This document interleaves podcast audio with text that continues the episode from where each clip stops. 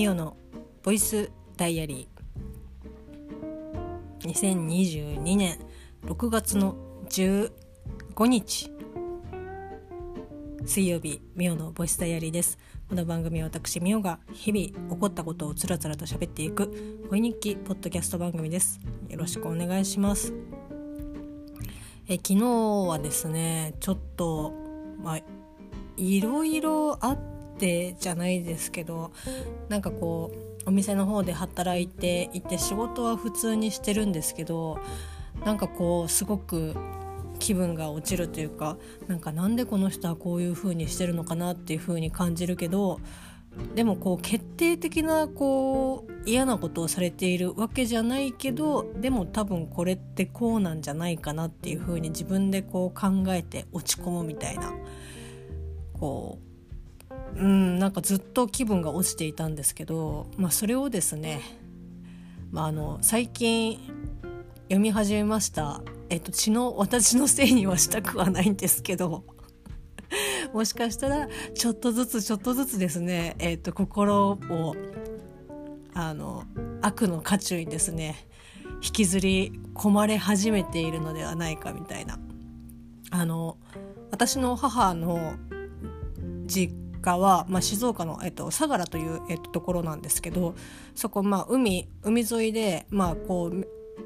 あれだと御前崎とかが、まあ、こう割と有名なところなんですけど牧之原とかねこう海沿いのところなんですけど、まあ、よくこうちっちゃい頃とかもそうですし、まあ、大人になってからも、大人になってからはねなかなかこうもう静岡に行くこと自体がなかなかこう難しいみたいな感じで。でも本当に学生の頃とかこう長期で休みがやっぱ取れるので、まあ、その時にこうお母さんたちと一緒に海に行ったりとかするとあのねなんかすごい不思議なんですけどこう海ってこう寄せては引いてみたいな感じで浅瀬でもこう引きずり込まれるというか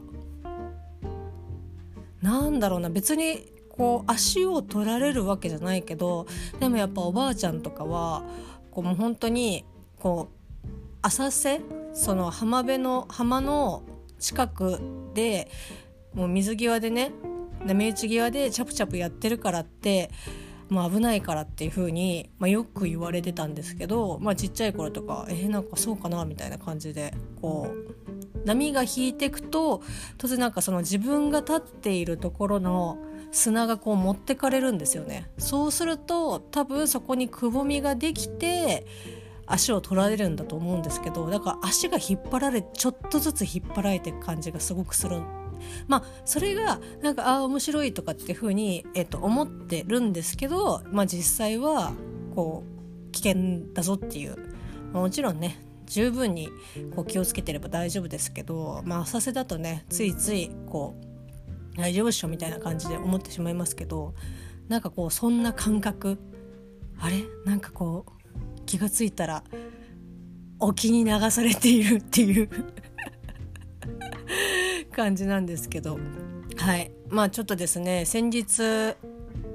先日まあ本当漫画の話メインでひあの日記声日記を、えーと、撮って配信をさせていただきましたがなんかですね1時間近く喋ったにもかかわらず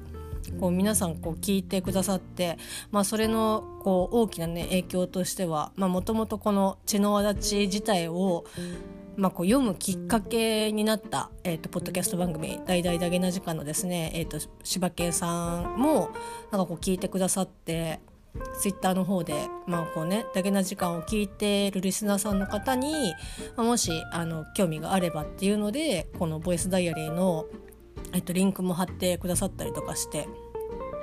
ありがとうございます。まあ、ちょっとね本当にその気持ちがめいってなんかめいっているめいっているっていう風に言いたくないけどなんかでもちょっと下がっている以外にも、まあ、ぶっちゃけ本当にちょっとね忙しかったっていうのもあってこうこれからちょっとツイッターとかをまた動かしていこうかなっていうふうに思うんですけどなのでねちょっとまだ反応できてないんですけどありがとうございます。はい。ただですね ハッシュタグに「ま血の輪立ち」というふうにあの書いてくださってたんですけど私がですねあの鉄ではなくあの平和の輪に、えーと、達者の立つかな。わだちになっていたので あって思ったんですけど結構ね私もよくやります。あのこの間もパイオニア15くんのことをツイートでした時に木星探査機っていう風にまあ、自分では星の木星、えっと、木木に、えっと、星木星っていう風にこう打ったつもりが木材の木星になっててなんかねえなんか衛星って木でできるんですか？みたいな感じでこう突っ込まれたりとかして見返してうわやってしまったみたいな。こうなんだろうツイートってそこよっぽどのことがない限り結構バーって言ってピッて送信したりとかする私はよくしちゃうんですけどあ見返すとうわ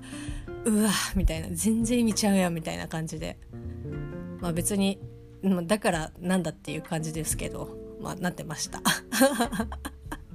はいでも本当にありがとうございます。まあ、でそれでですね、まあ、こうダゲな時間聞いてで、まあ、この血の輪立ちね、まあ、いろいろあの思いがあって、まあ、読むまでの思いだったりとか読んだ時の思いだったりとかっていうのを、まあ、6月の13日の、えーと、声日記、えー、12日かな？どっちか忘れましたけど、まあ、これの1個前のボイスダイアリーで、まあ、お話ね50分近くあの喋っているので、まあ、興味がねある方いらっしゃいましたら、まあ、そちらもね合わせて聞いていただきたいですし、まあ、そちらの方にいろいろ喋っているので、まあ、ここでは割愛をさせていただくんですけど、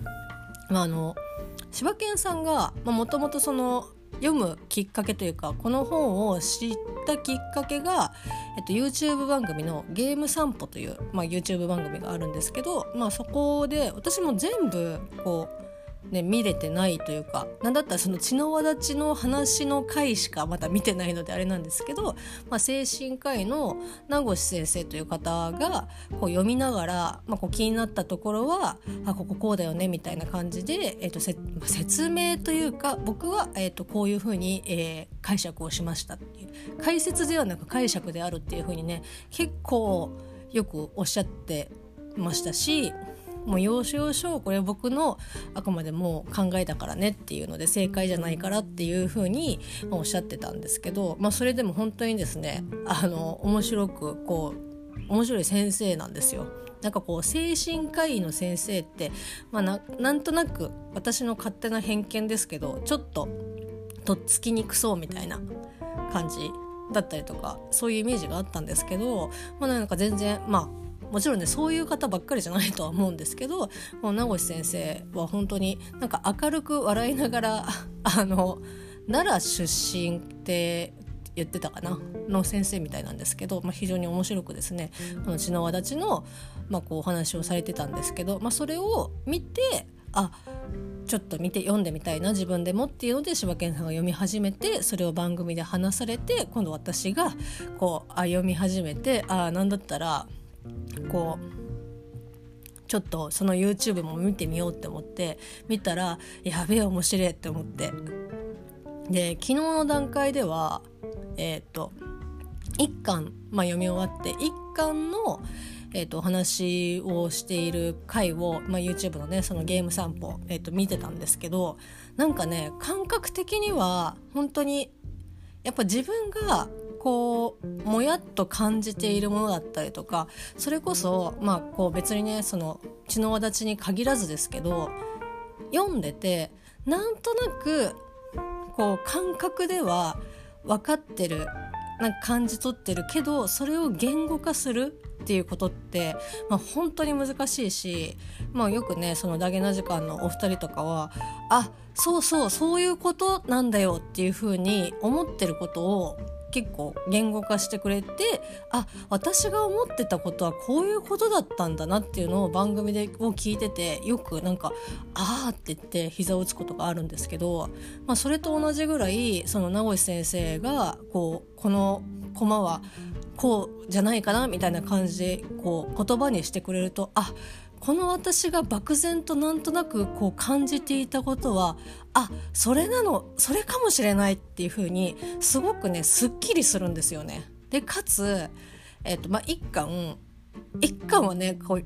まあ、今ぶっちゃけ3巻まで読んだんですけど1巻を本当に読み直すとあマジ平和だなっていう風に この頃に戻りたいっていうふうに思うんですけどあの一巻の段階でも漠然とこう思ってたこととかもこうそういう言葉にしてもらってああそういうことかと思って。で、まあ、一巻はその、まあ、割とまだそれでもライトな方、まあ、その一巻に関してもまあライトじゃないけどまだこうなんだろうなそっち側に行ってないことの方話の方が多いのでなんとなくこう気気がそこまでめいらないんですけどでもやっぱその読んだ後にこう自分が感じているこの不安感だったりとかこうなんだろうな気持ち悪さとかっていうのをやっぱ言語化できないとそのなんで自分がこう思ってるのかっていうのがやっぱ理解しきれないと思うんですよね。でもその名越先生の話を聞いてるとあそうなんだっていうふうに分かって理解できてこの不安感はこれだからあ大丈夫っていう風に なんかこう思える。だからねあのよ読んだ後に名越先生のそのゲーム散歩の血の輪立ちの、えーと、お話を見るとなんだろうな。ちょっとね気持ちがあのポジティブに戻るというか。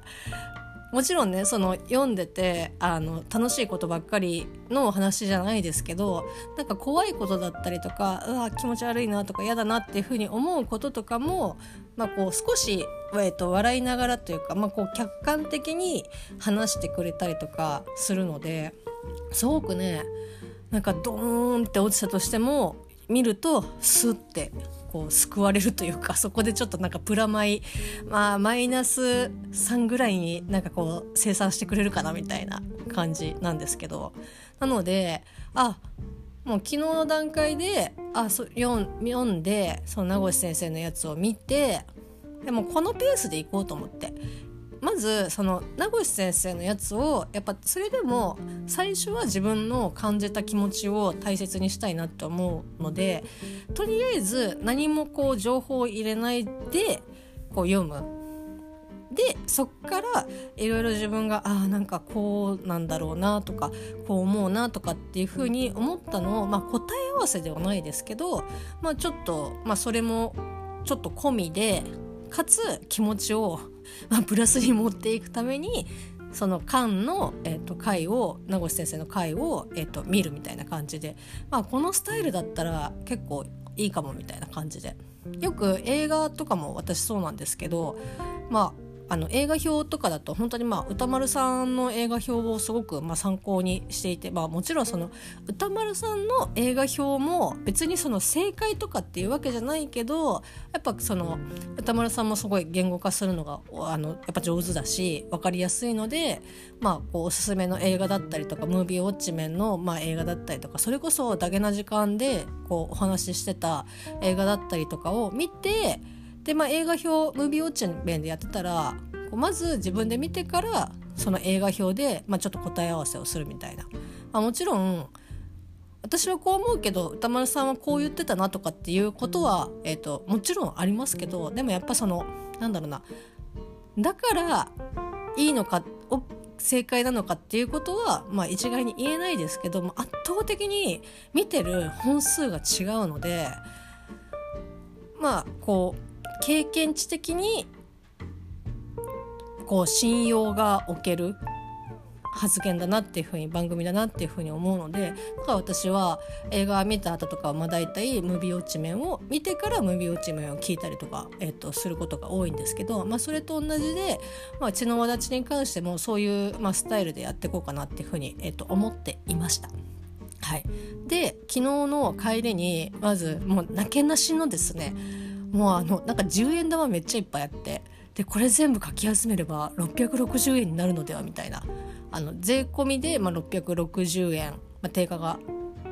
あの血の輪立ちはそれぐらいの値段なんですけどあなんか全然あるしなんかそのまあ買おうとしているお店がまあ三省堂だったんですけど三省堂はセルフレジがもうめちゃくちゃ充実していてなんだったらそセルフレジの方が多いみたいなことなのでそのなんだろうなその人にさ人がレジやってるところにもう10円玉いっぱいとかって持ってったらえー、みたいな。私昔レジのバイトやってた時にももう10円玉と5円玉とこう1円玉でいくらかななんか800円ぐらいのものをあの買おうとしているお客さんがいてだからもう一枚一枚数えなきゃいけないみたいなで途中で「いやこれちょっとサービスカウンターの方でやってもらっていいですか?」っていうふうにさすがに言ったら「いや頑張ろうよ」って言われて「お前は数えないだろう」って思いながら、まあ、結局やりましたけどまあやっぱその人だとちょっとあれですけどセルフレジだったらもう変な話ねあのお金はお金ですから とりあえずあの突っ込んでも大丈夫だろうと思ってまああの血の轍の2巻を買いましてで、えー、電車の中でね読んでたんですよ。もうあのなんて言うんだろうな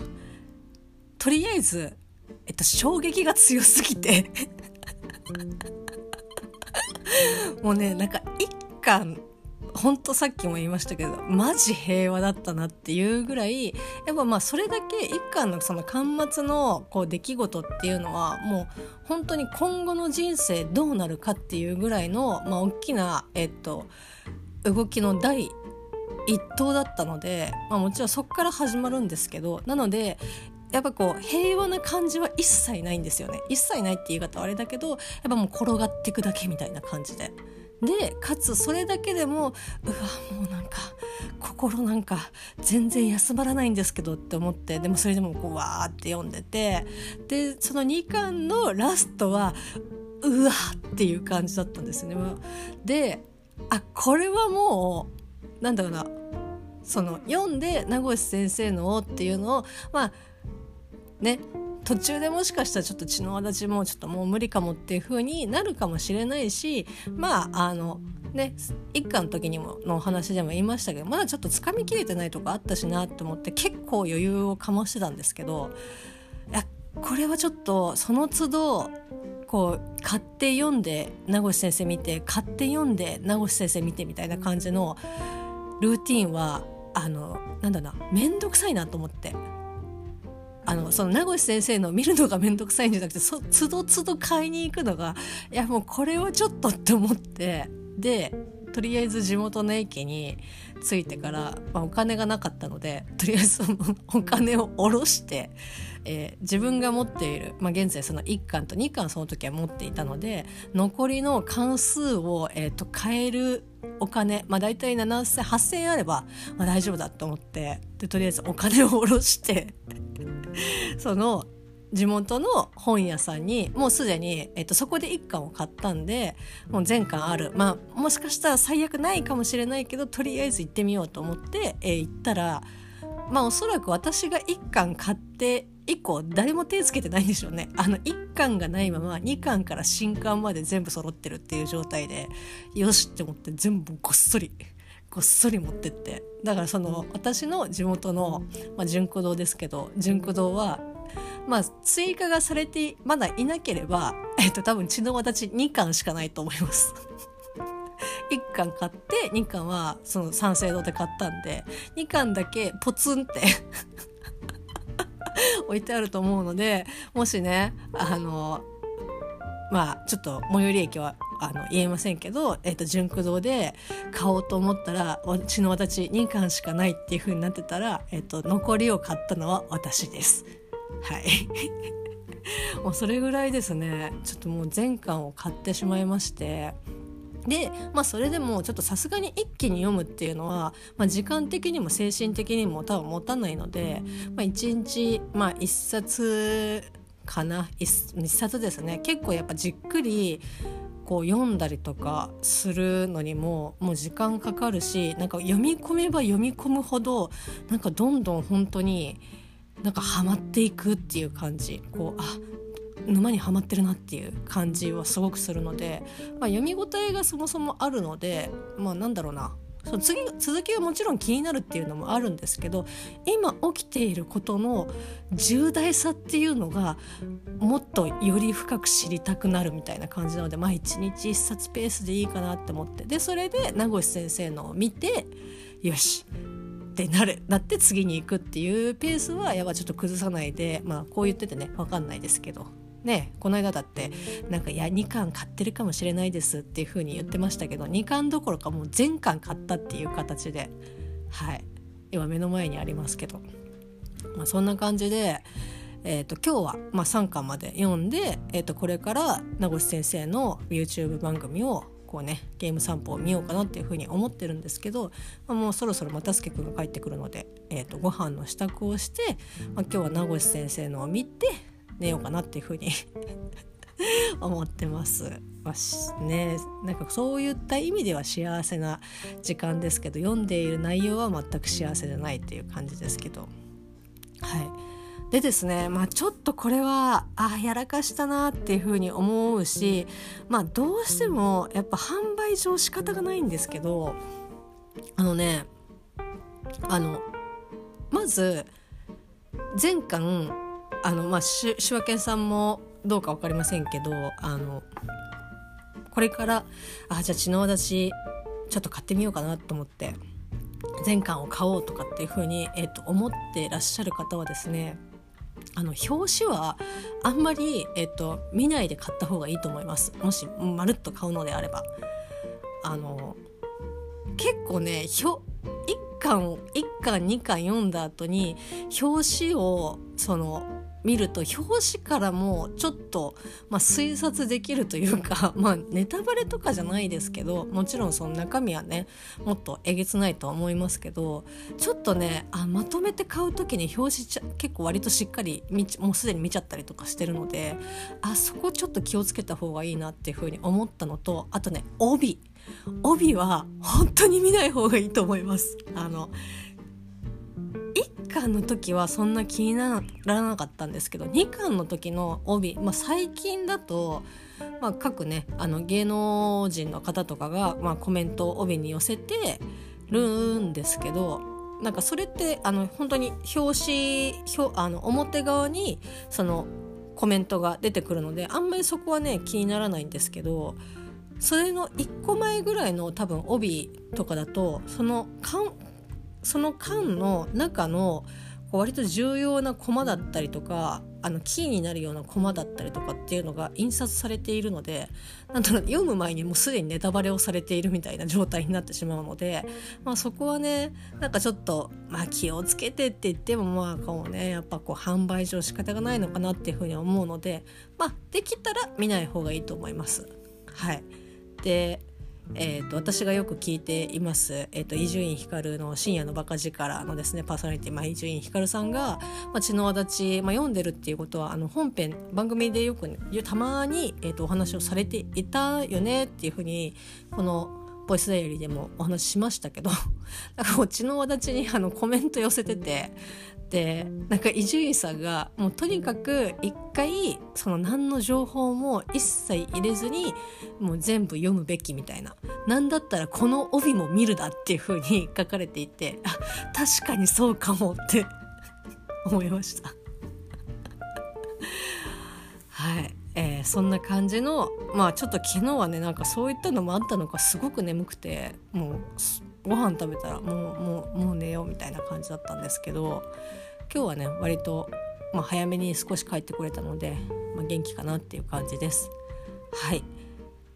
ま、そしてあの血の私に関してはですねちょっとこのボイスダイアリーで喋るっていうことはせずあボイスダイアリーでは喋るんですけどこう日々のこう声日記とは別でもう血の轍専用で撮ってえっとまあこの配信をねしようかなっていうふうに思っています。まあ、どうしてもやっぱこう1時間はかかんないかもしれないけどこう声日記と合わせてとかってなると、まあ、ただでさえなんかこう長くなるのにもうそれにプラス日々のことってなると、まあ、この間みたいに50分超えとかになっちゃうので、まあ、ちょっとそれもなって思いながら、まあ、多分単発で撮ったとしても30分は超えるとは思いますけど、まあ、それはねこう聞きたい人が聞いていただいた方がいいかなっていうので、まあ、こう映画と似たような感じであの血の輪立ち専用で単体で、えーとまあ喋って配信をしようかなっていうふうに思っています。はい、なのでですねまあ血の輪立ち第1週が終わって、えっと、第2週のですね、まあ、お話も今後、まあ、していけたらなっていうふうに思いますし、まあ、これからね、まあ、メンタルがどこまで持つかわからないですけどまた意外とでもね、まあ、名越先生パワーもありますけどまだなんとなくねあの大丈夫。うん、あのふっとなんかふっとこう影が落ちる瞬間はありますけどうん。なんかね、まあ、これ別に私の性癖とかそういうことじゃないんですけどあの同人誌を、えーと、読んでいてであのもちろんねその同人誌で書いていた内容とこの押見修造さんが伝えようとしている、まあ、こうメッセージだったりとか内容とかっていうのを、まあ、もちろんねその比べることも、まあしまあ、しないですけどなんだろうな割と体勢がある あの同人誌とかって、まあ、結構ええぐいのとかもたくさんあったりとかして、まあ、別にそれをね好き好んで読んでたわけではないですけど好きな絵師さんが書いている話が、えっと、今回はそういう話だったとかっていうことが、まあ、多々あって。うん、なんだろう非現実的ではあるけど近しいところの、えっと、話を同人で読んでたりとかしたので、まあ、まだなんかそのね昔読んでたあの、まあ、経験値というか、まあ、財産がなんとなく私の脳みそを「大丈夫だよこれはあのこの前に昔読んだ本よりはまだましまだましだから大丈夫だよみたいな感じであのこう支えてくれてる感じはあるんですけど、まあ、それがねあのどこまで、えーと、その財産が通用するか分かりませんけど、まあ、ちょっとまだまだ読めるかなっていう感じだと思います。はいまあ、そんな感じで、えーと、今日はですね、まあ、あのお天気は本当にずっと霧雨というか、まあ、こう良くなかったです天気は。はいでも売り上げはね、まあ、そこそここの雨なのになんかみんなよく来る人よく来るなみたいな感じでこんな雨なのに何しに来てんの？みたいな感じなぐらいお客さんは来てくださったのでまあまあ良かったかなって思いますしまあ明日からなんかこうまたねガンと上がるみたいなのでどうぞねあの体調管理とか、えっと、水分補給とか、まあ、いろいろ気をつけて、えっと、過ごしていただければと思います。それではまた明日